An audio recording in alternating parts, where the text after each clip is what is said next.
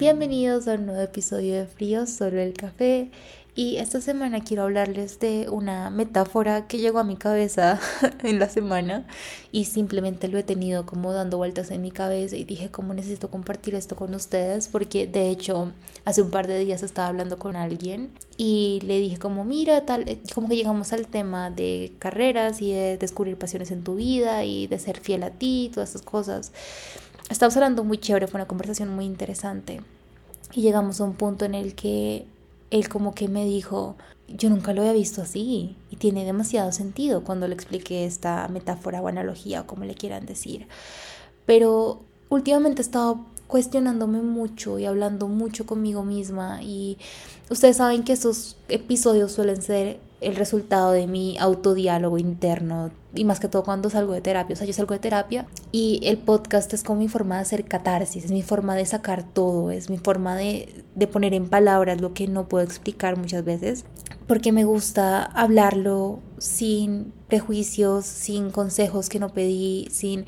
Y, y no lo quiero decir de mala forma, como que antes de entrar de lleno al capítulo, es algo que también quería compartir con ustedes un poco, que me doy cuenta más que todo cuando estoy grabando, cuando estoy escribiendo o cuando estoy como sacando las cosas de mi sistema, por decirlo así, me doy cuenta que muchas veces caemos en la trampa de que cuando simplemente necesitamos una forma de sacar lo que estamos sintiendo, necesitamos como poder expresar las emociones, sentirlas, no, no racionalizarlas, no explicarlas, no nada, simplemente sentirlas.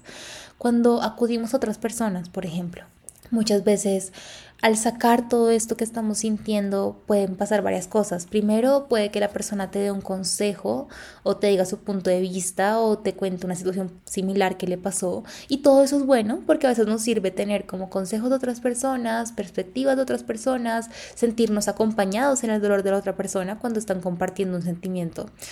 Pero a veces también no solo necesita sacarlo, sacarlo. No necesito que me digas qué opinas, no necesito que me digas qué piensas, cuál es tu consejo, si te ha pasado algo similar, solamente necesito sacarlo de mi ser, necesito sacarlo. Sentirlo, sentirlo, sentir la rabia, la frustración, la, la tristeza, la rabia, lo que sea que necesito sentir, necesito permitirme sentirlo. Y cuando yo escribo, por ejemplo, que estoy sola conmigo misma o hablo conmigo misma, yo puede, que parezca loca, pero yo hablo mucho conmigo misma. Este espacio también me sirve para eso, para decir simplemente quiero sacar lo que está en mi cabeza o lo que aprendí de una conversación que tuve o lo que aprendí de alguna experiencia esta semana. Y el episodio de esta semana básicamente es eso, lo que sentí, lo que, lo que quiero como expresar.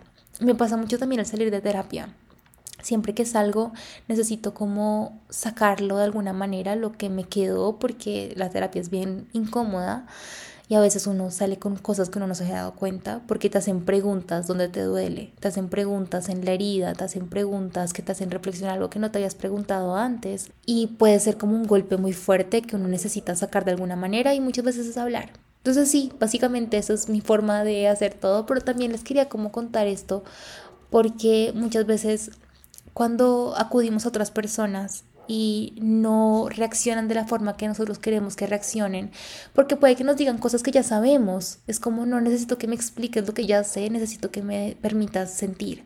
Entonces como que también es un pequeño consejo, tanto para ustedes como como personas que están pidiendo ese espacio o que lo están dando, que cuando alguien se acerque a ustedes o cuando ustedes se acerquen a alguien para este tipo de situaciones, siempre, siempre, siempre es muy importante preguntar ¿Quieres mi opinión? ¿Quieres mi punto de vista? ¿Quieres algo de mí o quieres simplemente que te escuche, que te abrace, que te, que te dé un espacio para sentir, que te dé ese lugar seguro para sentir, que te dé ese, esas herramientas o esa burbujita que de pronto necesitas en este momento para desconectarte del mundo exterior y permitirte, o sea, como gozar esta vulnerabilidad. Si quieres que te abrace esa vulnerabilidad, si quieres que te escuche, si quieres que te preste mi hombro para llorar, si quieres que te preste mi casa para que llores fuera de tu casa, lo que sea, necesitas eso. Y también cuando uno acude a alguien, cuando uno está buscando este, este mecanismo de catarsis, este espacio para sacar las cosas,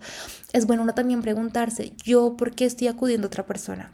Estoy acudiendo a otra persona porque necesito que me escuche, porque necesito que me dé un consejo, porque necesito que me dé su punto de vista, porque necesito sentirme comprendido y que esto no solamente me pasa a mí, ¿qué estoy buscando en la otra persona? Y esto es muy importante porque nos permite mitigar o evitar que en el futuro haya cierto cierto choque o cierto espacio de no, no puedo hablar con nadie o ay, ¿para qué me dices eso? Yo no quiero que me hables, no quiero que no sé qué, o sentir arrepentimiento por haber sacado las emociones que nos pueden llevar a embotellarla. Se los digo porque es algo que yo he aprendido con el tiempo, porque yo soy una persona que cuando me hablo, hablo con las personas y voto todo lo que, todo lo que quiero decir, a veces me arrepiento. Dije como, ¿será que dije de más? ¿Será que dije mucho? ¿Será que estoy molestando? ¿Será que estoy incomodando? ¿Será que estoy siendo un problema, una carga para esta persona? ¿Será que esta persona tiene cosas más importantes que hacer que simplemente escucharme? ¿Será que estoy siendo un problema y empieza estas voces en la cabeza y esta, este impostorcito, esta vocecita que me, me hace mucho daño? Y, y, no, o sea, siento que es bueno y es sano y es maduro y es responsable tanto para la persona que habla como con la persona que escucha, que esté como establecido el objetivo de ese espacio. ¿Quieres ser espacio o quieres ser consejero o bueno, qué quieres ser? Ese es mi consejo del día. Oigan, en serio, traten de pensar en esto porque creo que es algo que no se habla lo suficiente, pero es importante establecer ese tipo como de acuerdos al tener este espacio seguro con las personas que queremos y que apreciamos y con las que queremos tener ese tipo de conversaciones, porque a mí me gusta mucho tenerla sola, precisamente porque a veces siento que molesto, pero también estoy aprendiendo a no embotellar las cosas, a, hacer catarsis, a sacar todo, sea conmigo misma, a través de hablar conmigo o escribir, o con otras personas, con mi pareja, con mis amigos. A veces también es bueno simplemente que alguien te escuche, porque a veces decir las cosas en voz alta ayuda a que así la persona no te diga absolutamente nada, tú poder ir haciendo como oye, sí, pero mira tal, tal, tal, o a veces cuando uno lo dice en voz alta dice como ya, ya pasó, lo sentí, lo dejé pasar, no lo embotellé, ya tuve mi momento de rabia y bueno, ya pasó. Y eso también es sano, eso también es sano porque te permite como no castigarte por sentir emociones que socialmente tenemos como no permitidas. Es el problema de la moralización de las emociones, pero cuando te enseñan que lo que está permitido es la, la felicidad, uno entonces dice, bueno, entonces contrario a la felicidad, la tristeza, y si yo tengo que mostrar mi felicidad, significa que no puedo mostrar mi tristeza. Y eso lleva a que luego nos guardemos muchas cosas. Y el peso tan grande de guardar cosas se los dice una persona que no es capaz de comunicar sus cosas hasta ahora que lo está aprendiendo, tras mucho proceso de sanación y terapia. Se los digo como, como consejo. Estén muy, muy, muy como en paz con sus emociones, si pueden acudir a terapia, si tienen esa posibilidad, háganlo, porque a veces también funciona mucho sacar eso con personas que no te van a juzgar, que no tienen como una imagen preconcebida tuya, no tienen como estos prejuicios o no tienen este peso emocional que puede tener tu familia, tus amigos o tu pareja. Entonces sí, dicho eso, a lo que voy con la metáfora de la semana. Oigan, yo ya voy como en la mitad del episodio y hasta ahora voy a empezar, pero Aparte del consejo que les di ahorita, que siento que me parece importante, también les quiero hablar del chocolate. ¿Por qué, Laura? ¿Por qué vas a hablar de chocolate? Bueno, resulta, pasa y acontece que desde que yo, más que todo este año, he estado muy en esta actitud de primero yo, segundo yo, tercero yo, porque llevo 24 años de mi vida poniendo a todos encima de mí. Es un proceso muy difícil de salir porque o sea, cuando tú creces siendo complaciente, cuando tú creces sin aprender a poner tus necesidades primero, cuando tú creces con el miedo al conflicto, con el miedo al debate, con siempre darle la razón a los demás, con no saber decir que no. Si ustedes son como yo, literalmente, se darán cuenta que es muy difícil tomar decisiones. Y por más de que tú sepas que quieres tomar una decisión, siempre te dejas influenciar demasiado por los demás. Y cuando pides un consejo, pides una opinión, eso realmente no es un consejo o una opinión. Eso termina siendo determinante. Y eso tampoco está bien. Y en las personas que somos así, que somos muy de complacer a los demás, que somos muy de caer en esta trampa de que la opinión de los demás es determinante, no es solo una opinión, es mucho más que una opinión, porque se vuelve determinante en mi vida. Empiezo a preguntarme, yo la respuesta de la decisión que tengo que tomar, yo ya la sé pero siempre busco validación en los demás. De hecho, hace unos meses Cintia Novillo, que es una de mis amigas de internet que más aprecio, me lo dijo así. Una vez estábamos hablando de todo mi tema con redes sociales y bueno, llegamos al punto de que ella me decía, tú ya sabes lo que tienes que hacer, pero estás buscando validación. Y ni yo, ni tus amigos, ni nadie te lo va a, lo va a decir por ti, pero tú estás buscando validación en los demás. Y eso es algo que yo me he dado cuenta mucho que yo hago y es que yo ya tengo la respuesta, pero siempre necesito que alguien que realmente me importa, alguien que ha tomado decisiones por mí, alguien que siempre ha sido esa persona que me ha dado miedo decepcionar, pueden ser mis papás, amigos, pareja, siempre, siempre, siempre se vuelven determinantes. Y bueno, esto que tiene que ver con chocolate. Estaba caminando y me puse a pensar, cuando mi relación con la comida era terrible. Yo siempre buscaba formas de engañar, engañarme a mí misma.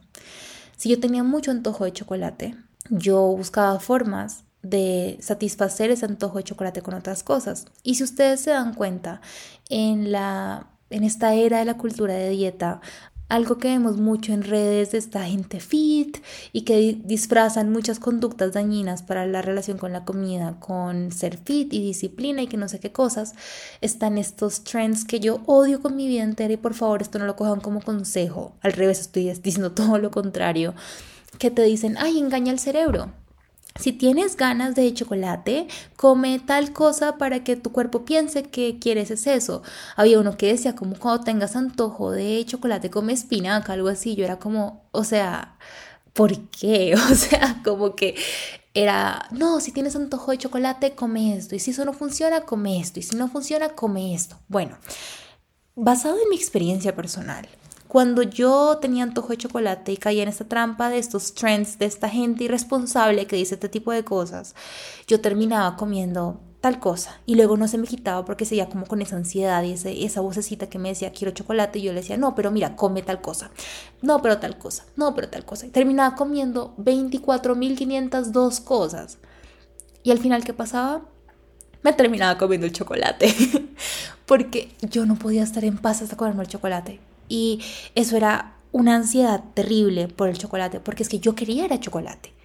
Pero todo el mundo me decía, no, si tienes antojo de chocolate, el chocolate es malo, el chocolate no sé qué, el chocolate no, el chocolate es amargo, el chocolate tiene esto, el chocolate tiene aquello. Te meten tantas opiniones que son supuestamente opiniones, que se vuelven tan determinantes en tu vida porque siempre has estado acostumbrada a seguir lo que te dicen los demás y te enseñan tanto que el chocolate es malo, que es malo, que es malo, que es malo, que tú aprendes a, todos estos sustitutos, pseudo chocolates, que realmente no son chocolates, que llega un punto en el de tu vida que tú dices, no más, no más, no más, yo quiero chocolate.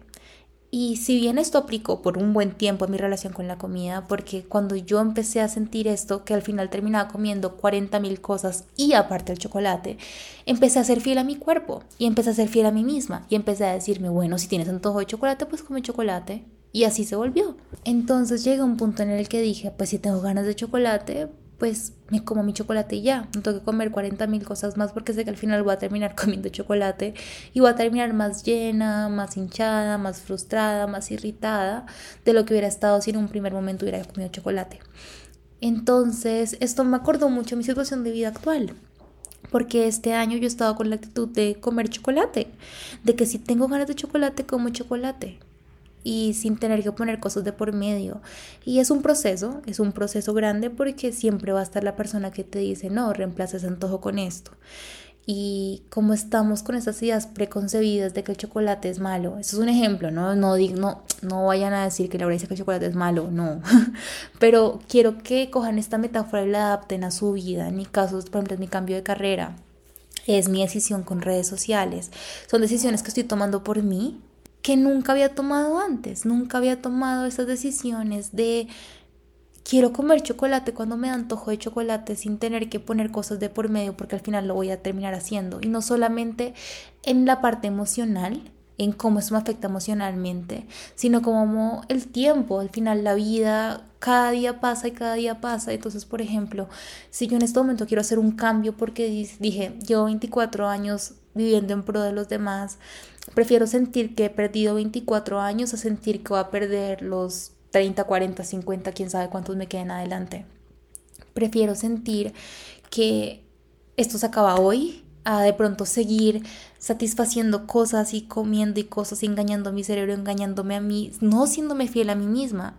Y si sigo haciendo estas cosas que me dicen los demás y cuando tenga 40, 50, 60 decir, pucha, me hubiera comido el chocolate a los 24.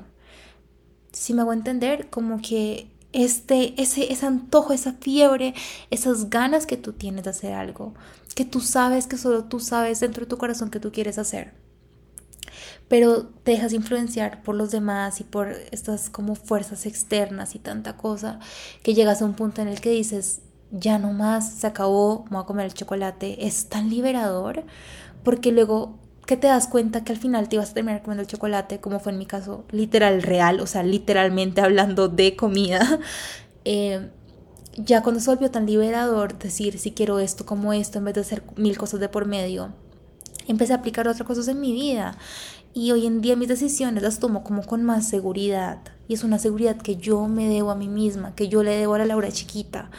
Porque tengo tantas cascaritas que tengo que ir sanando, tantas heriditas, tantas cosas, tantas espinitas, que no es fácil. No es que yo les diga que ahora yo soy la persona más segura al tomar decisiones. Todavía pido mucha validación. Pero porque así fui criada. Fui criada por la validación.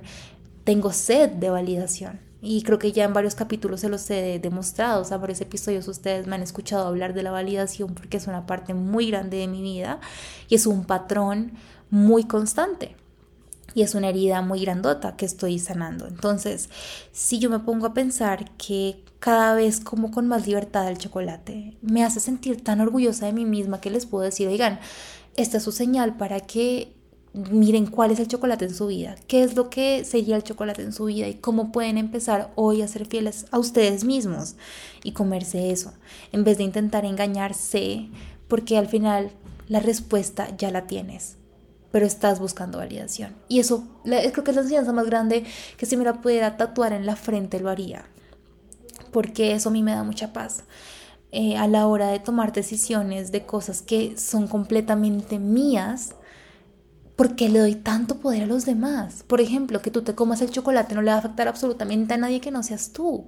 Y ni siquiera digo afectar, o sea, no afectar en el sentido negativo. Simplemente quien va a sentir esas cosas vas a ser tú porque es hora de que uno coja como las riendas de su vida. Es más fácil decirlo que hacerlo, claramente. Pero ahora que yo estoy como comiendo con tanta libertad de chocolate, metafórico y literal, me siento más tranquila y quiero que ustedes también lo sientan así. Entonces, esa conversación que tuve, cuando esa persona me dijo, hey, nunca lo he visto así, me puso a pensar, esto que compartirlo con ustedes porque ha sido de esas conversaciones de Laura con Laura que quedaron como, esto es material de podcast. y espero que les sirva, espero que los ponga a pensar un poco. Me gustaría mucho que ustedes de pronto después de este episodio se pusieran a pensar qué cosas de qué cosas estoy privando a mi cuerpo que yo sé que realmente quiero y que necesito y que me van a hacer feliz y que me van a acercar a esa versión mía que quiero ser y que se sienten más naturales, más fieles a mí, más auténticas. Porque cuando vivimos con esta sed de aprobación constante, perdemos autenticidad. Y si les digo que yo tengo 24 años, pero siento que apenas estoy naciendo, es porque yo no me conozco yo no tengo identidad, no sé quién soy, la estoy descubriendo, la estoy construyendo, la estoy, soy como una cebollita que se está quedando como capitas. Y creo que eso ya se los había dicho en un capítulo anterior. Pero ahí voy, ahí voy apenas. Y uno nunca está tarde para pasar por este proceso. Tengas 15, 20, 30, 40, 50. Entre más temprano te des cuenta y entre más rápido digas, hasta aquí fue, voy a comerme el chocolate, todo va a ser más fácil. Entonces sí, espero que les haya gustado un montón este episodio, espero que les haya servido, espero que se pongan a pensar cuál es el chocolate de su vida, qué es lo que quieren hacer, qué es eso que los acerca a ser lo que quieren ser y no han podido hacerlo por este montón de cosas externas y sean un poquito más fieles a ustedes mismos.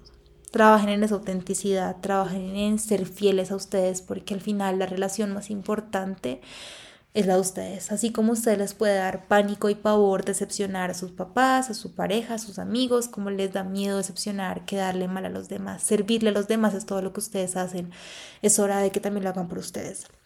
Y un mensaje, es una nota mental para mí misma, Laura, es hora que también hagas todo por ti también.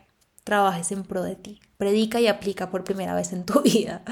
Y ahí voy, ahí voy. Ustedes saben que este podcast no es un consejo profesional porque pues yo soy pues una persona común y corriente que simplemente les comparte sus conversaciones consigo misma. Entonces sí, espero que les haya servido un poquito, así sea un poquito una persona que le ayude, ya muy por bien servido. Ustedes saben que amo este espacio y amo que estén aquí y amo que me estén escuchando y gracias por estar aquí. Les quiero.